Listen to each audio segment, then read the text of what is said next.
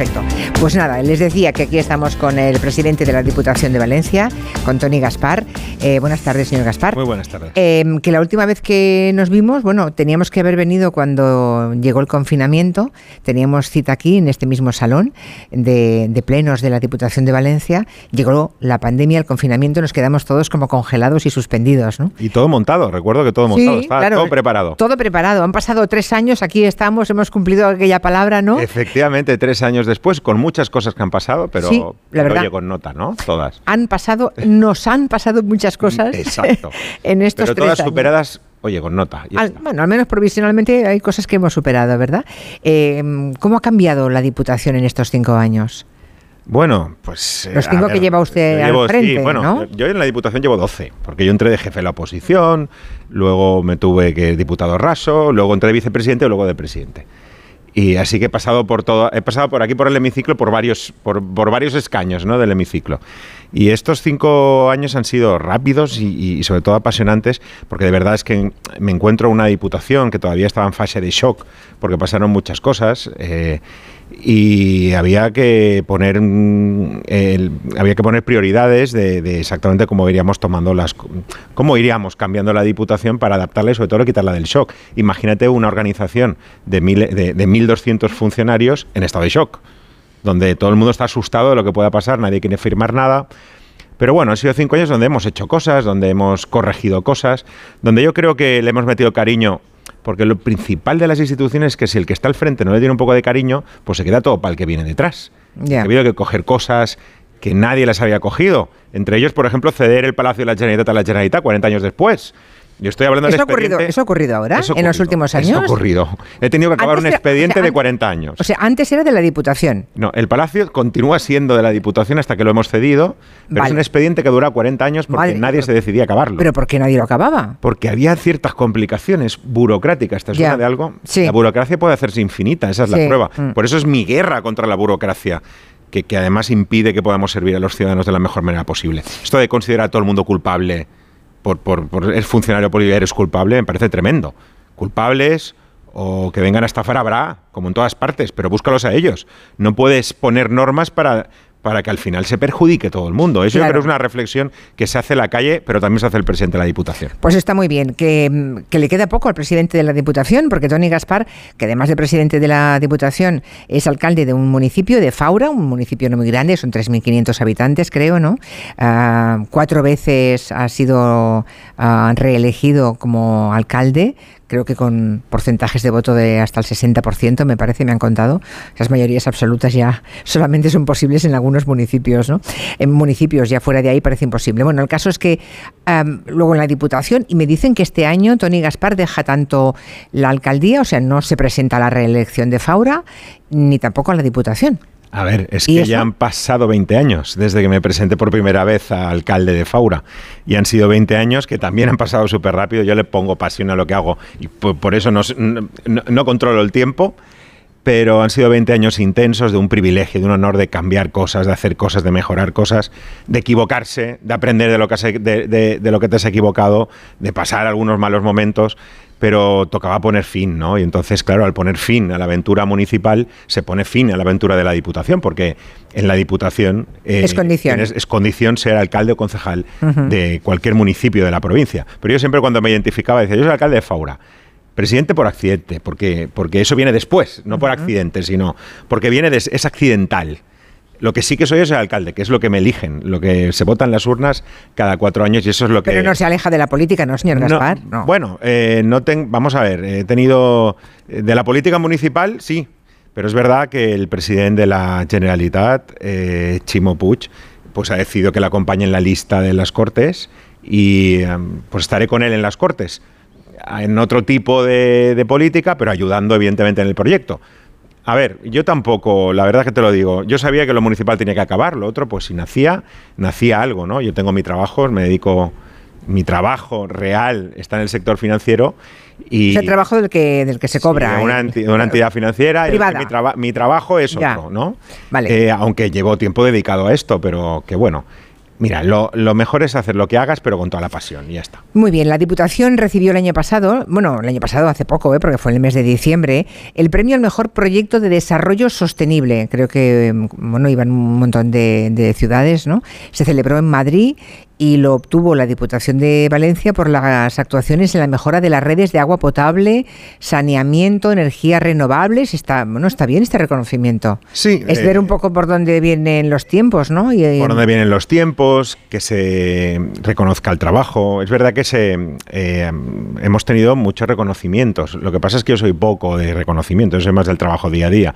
Reconocimiento está muy bien. Me gusta agradecérselo a la gente de la casa que lo ha hecho posible. Pero enseguida ponemos otro reto creo que las instituciones, a ver, e, es que hay dos tipos de personas que creen que las instituciones son como algo sagrado ahí que se ha de, no sé, que se ha de venerar. Y a lo mejor mi opinión, yo soy un poco raro para todo esto. Las instituciones son instrumentos que tenemos para la ciudadanía cuando queremos, no hay ninguna intocable, no hay ninguna sagrada, que las utilizamos para mejorar la vida de la gente. Si no se utiliza para eso, perversión absoluta de la institución. Y evidentemente la institución la hacen las personas, y como las personas también se dediquen a pervertir el, funcionamiento de esa institución, pues flaco favor. Por eso, a lo mejor la gente deja de creer en algunas instituciones. Yo soy firme defensor de que las hacemos, son para la mejora del, del día a día de la gente. Los que trabajan en ellas son servidores públicos y los que nos toca durante un tiempo, porque somos los políticos, tenemos que dirigirlos en esas condiciones. ¿Nota, señor Gaspar, la desafección de la gente de la política o no? ¿O en distancia corta? Hombre, los alcaldes son los que están siempre más cerca de la gente y como presidente de la Diputación también le tocará hacer de, múltiples alcaldes, ¿no? Eh, alcalde de alcaldes. Eh, alcalde de alcaldes. todos los problemas. Pero seguramente son los que están más Sería negar la mayor decir que no hay desafección. Hay desafección. Sería negar la mayor decir ah, que no hay. Vale, vale. Sí que hay desafección. Es verdad que al nivel municipal la gente, sobre todo después de la pandemia, la, mm, referencia que tiene de sus alcaldes y sus ayuntamientos y, es muy buena porque fueron los primeros, los que fueron los últimos que se encerraron, los primeros que dieron información, los primeros que consiguieron organizar aquello, ¿no? Y entonces todavía, está, todavía está ahí el, recuerdo y siempre además en la política municipal es eh, no hay instancia, llamas a la puerta, y tiene que venir la solución, ¿no? Pero que desafección hay, pero por lo, un poco por lo que he comentado antes, ¿no? Porque vemos tanto ruido, vemos tanta mediocridad a veces mediocridad, de, no saber que el objetivo de la institución es el que es, que no es hacer un tuit, no es hacer el tuit del día, en la política que eso al final deteriora y sobre todo cuando vemos que, por mucho que tengamos los políticos y por mucho que se intente gestionar, las cosas que se intenta gestionar no, llegan a las personas, porque hacemos un exceso de burocracia, como hemos dicho antes. Todo eso junto, claro que lleva a la desafección. Ya eso le junta a las redes sociales, imagínate lo que puede ser. ¿Y cómo se llama a votar a, toda la ciudadanía? ¿no? Es un poco movilizar. Pues lo primero que hay que hacer es donde, donde lo primero que hay que hacer es donde corresponde las instituciones, empezar a hacer unas instituciones más transparentes, pero de verdad, no de boquilla, ¿no? Que sean útiles Habrá que quitarle ciertas, como te diría, ciertas cosas que les hemos metido encima. No hace falta ser protagonistas de todos. Mm, volver a la esencia de lo que es algo pensado para la mejora de la vida de la gente. Empecemos por ahí y entonces movilizaremos y verá que la gente que es útil, que no es igual que esté uno o no al frente de las instituciones.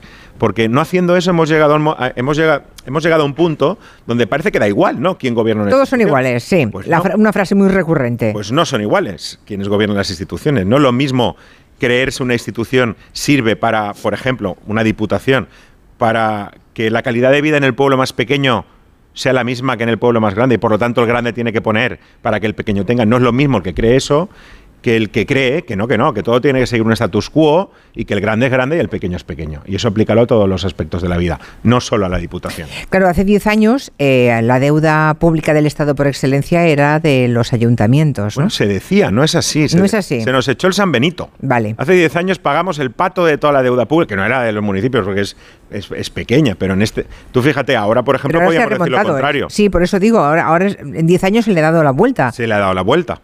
Y nunca fue a ver. ¿Cómo se dijo? Eh, en aquel momento, como estaba toda la presión urbanística, son otro escenario, pero parecía que toda la deuda era de los ayuntamientos. Es imposible que sea toda, porque solo el Ayuntamiento de Madrid tiene más deuda que la mitad de los ayuntamientos juntos. Sería imposible.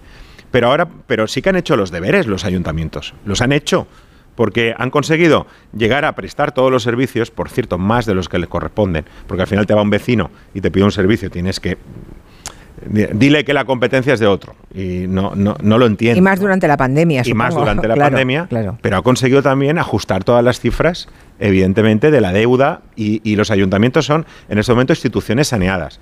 Y a no ser que uno haya hecho, hay, hay ayuntamientos, y hay algunos ayuntamientos en el top de, no estar saneado, evidentemente, pero es que los deberes que tenía pendientes eran muy grandes. Pero eso ha cambiado, eso ha cambiado. Reivindica mucho eh, Tony Gaspar, el presidente de la Diputación de Valencia, el tema de los pueblos, ¿no? El tema del pueblo. Ah, para siempre pobres, ¿no? Para siempre pueblos. ¿Qué significa Nuestro nuevo lema, per siempre pobres. Per siempre pobres, es el lema. El lema de la Diputación desde hace dos o tres semanas. Bueno, de hecho estamos en esta, en la sala principal, ¿no? En la sala de actos, eh, y vemos que hay una una franja metálica en la que están todos y cada uno de los, los municipios 266 que componen esta provincia. De la provincia, todos aquí. A ver, lo de poble o lo de pueblo siempre ha estado asociado a algo pues que estaba un poco, mm, pues no estaba en la onda, o a lo mejor eh, no estaba con los tiempos.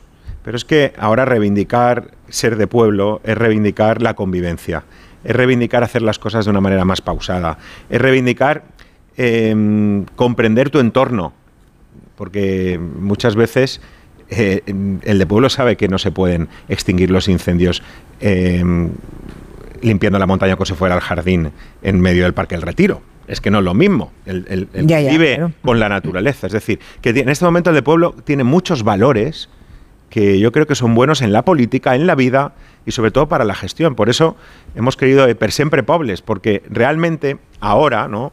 Ahora mm, se ha convertido en algo positivo. Ese valor que era un valor más bien neutro o negativo, se ha convertido en positivo. Y reivindico la manera de hacer política que se hace en los pueblos, más próxima, más comedida. más, educada, parece exacto, más educada entre adversarios, ¿no? Es que en los pueblos no, no, pasa ese nivel de violencia verbal que vemos en cuando hay que decirse las cosas existe la presencia física y a lo mejor en municipios más grandes o, o la política que hemos construido podemos estar uno al lado del otro no lo decimos por Twitter es complicado así empatizar, ¿no? Sí. todos esos valores de, de poble, eh, yo creo que el resume, una, diputación lo resume, porque al final trabaja para esos municipios. Pero me gustaría ir con ese de poble un poco más allá, ¿no? Ojalá, ojalá la, la, nuestra, en pleno siglo XXI, algunos conceptos que, nos han intentado vender como modernos fueran más de pobre, mejor nos iría. Que por cierto, la pandemia nos hizo tener a todos un poco el espejismo, que quizá la gente volvería a los pueblos y que si las comunicaciones de las nuevas tecnologías llegaban a esos lugares, podían mm, quedarse a vivir ahí, ¿no? Incluso con hijos pequeños. Eso sería estupendo para la España vaciada o para pequeños pueblos, ¿no? Eso es lo que da vida a, los pueblos. no ha ocurrido, ¿eh? no ha ocurrido eh, como se pensaba. Era previsible que no, que no, fuera una cosa que ocurriera, pero era previsible sencillamente porque no solo uno busca la tranquilidad, no busca tener, eh, se buscan más cosas, porque uno también quiere una oferta cultural y la oferta cultural, por ejemplo, de teatro no puede estar en todos los municipios y no puede ser todo por online. Es decir, hay, que equilibrar, ¿no? Eh, si alguien piensa que la España despoblada se arregla llevando a gente a vivir allí, no es así, porque hay mucha gente que prefiere vivir en la ciudad. Lo que no podemos dejar es que la España despoblada viva peor que la España poblada. Es como los municipios pequeños y grandes de la provincia. Mm. La calidad de vida en un municipio que uno que elige en un municipio pequeño tiene que ser la, misma que, lo más parecida que en el grande. Con las limitaciones, evidentemente, todo no puede ser. No, un teatro, un musical no, va a llegar al pueblo, claro. Entonces Pero un médico sí es imprescindible. Eso es imprescindible. Esas cosas, la calidad de vida la da, eh, la da también el teatro y la da la música, la da, pero hay ciertas cosas que debe ser impepinable que estén en cada municipio. Eso es lo que garantiza que no se, no se em, esa despoblación o esa España vaciada. Y luego la gente tiene derecho a elegir dónde quiere vivir. Es que yo a veces he oído comentarios. Va a, seguir, usted viviendo en su pueblo, supongo. Yo, a ver, eh, he compartido, a veces he vivido en la ciudad, a veces en el pueblo, pues tiene sus pros y sus contras, ¿no? Pero bueno, vivir en un pueblo tiene y en un pueblo comunicado, yo tengo la suerte que es un pueblo comunicado. ¿A cuánto, está, de, ¿a cuánto está de Valencia? 30 kilómetros. Ah, bueno, claro, esto, es fantástico, claro. Fantástico, pero, pero también los pequeñitos hay que darles la oportunidad de, a ver, que somos gente diversa para todo. Lo que pasa es que a veces, mira, esto pasa cuando habla, yo muchas veces critico la despoblación. Digo, ya, ya hemos hecho un concepto que no sabemos muy bien ya ni lo que es. Son conceptos que lanzamos es que tiene mucha letra pequeña todo eso. Y no es lo mismo hablar de despoblación en las aldeas de Galicia que en el interior de Valencia. Es que España es muy diversa también. Entonces, a veces queremos simplificarlo y yo creo que si bajáramos más a la humanidad, a, ver exactamente qué quieren esos habitantes, o qué quieren algunos que quieren salir de la ciudad, pero eso ya es eh, como bordar muy fino. Pero es que la política tiene que empezar a bordar fino, porque si no estamos... Pues de momento estamos de brochazos hasta arriba ya, ¿eh? Aguanta la mecha, me encantó. Hubo cuando el parón de la pandemia, la Diputación de Valencia lanzó ese eslogan, aguanta la mecha, que era un poco todo, una forma de ayudar a todos los colectivos que tienen mucho que ver también con la artesanía y con las fallas. No sé si han conseguido que se recupere ese mundo, porque claro, es que estamos hablando de muchísimo dinero, ¿no?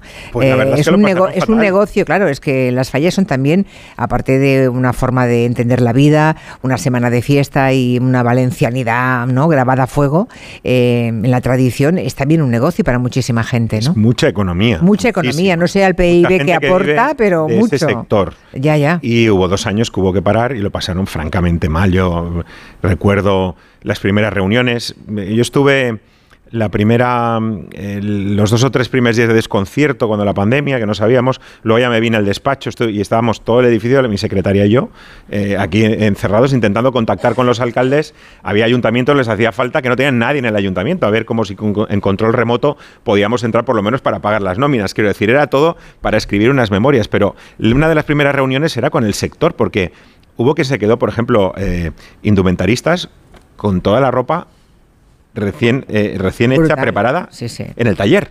Sin nadie, sin nadie que ir a por ella ni pagarla, ¿no? No te digo las fallas, no te digo la pirotecnia. Y en cambio tenían que pagar a los proveedores, a los que habían comprado. es verdad que yo creo que ahí el Estado estuvo, estuvo presto y, con las ayudas, con los ERTES, todo eso que lo damos por hecho, pero que se, podía, no haber, se podía no haber hecho, claro. Se podía no haber hecho. De hecho, hay países que no hicieron absolutamente nada pero lo hicimos y mantuvimos el tejido social y mantuvimos el país. ¿no? Esto, esto es un, esfuerzo global que pocas veces eh, recordamos que hemos hecho entre todos y que cabe recordar que fuimos entre todos. Fue un ejemplo de hacerlo entre todos. Pero claro, el, Estado, el gobierno podía haber decidido hacer otra cosa. Perfectamente legítimo y se hizo. Pero hubo que ayudar ¿no? por parte de la DIPU, porque estamos muy vinculados con el mundo de la fiesta. Evidentemente somos la Diputación de los Pueblos, ¿no? Y hubo que ayudar, pero eh, fue más la ayuda simbólica de decir, empezamos la Diputación con la ayuda, vamos a hacer un programa, por ejemplo, cuando se puedan disparar los fuegos, como no hay fallas y tal, los vamos a disparar todos en julio y haremos un torna la que vuelvan todos todo a la vez. Intentar hacer cosas para que la gente viera que se podían hacer cosas y la gente no podía, y que el negocio, no tenía que quedarse sin nada. Que la economía siguiera rulando, ¿no? En eso ayudamos y la verdad es que lo han agradecido muchísimo. y, el calor de ellos a la Diputación con todo eso, ya ves, que no podemos, una diputación no tiene presupuesto para hacer un ERTE, pero sí que para indicar el camino en el que podemos ayudar los pueblos todos, indicó el camino el que había que seguir para que no se quedaran en la estacada. Pues Tony Gaspar, presidente de la Diputación de Valencia, le agradezco, le agradezco el tiempo que nos ha dedicado y que me haya hecho de Cicerón esta mañana en la exposición de Sorolla porque he aprendido muchas cosas. ¿eh? Yo encantado. Ha sido muy interesante. Que por cierto, he dicho algo incorrecto, que se puede visitar la exposición entre semana, no. Es solamente el fin de semana, es gratuita. ¿Eh? La exposición es gratuita, pero entre semana no, no se puede. Ten en cuenta que está en un, salón, de la Diputación que cuando entre de presidente retire de, claro. de despacho y entonces tiene que compartir todo. Claro, es que estoy en el salón de plenos, está aquí al lado la exposición, de modo que tiene que ser el fin de semana, así que no vengan de lunes a jueves, que no, no, no se dejen liar, no, el fin de semana, pero en todo caso no se la pierdan, eso seguro. Presidente, gracias y buenas tardes. A vosotros por estar aquí. Son las 5, 4 en Canarias, noticias y seguimos.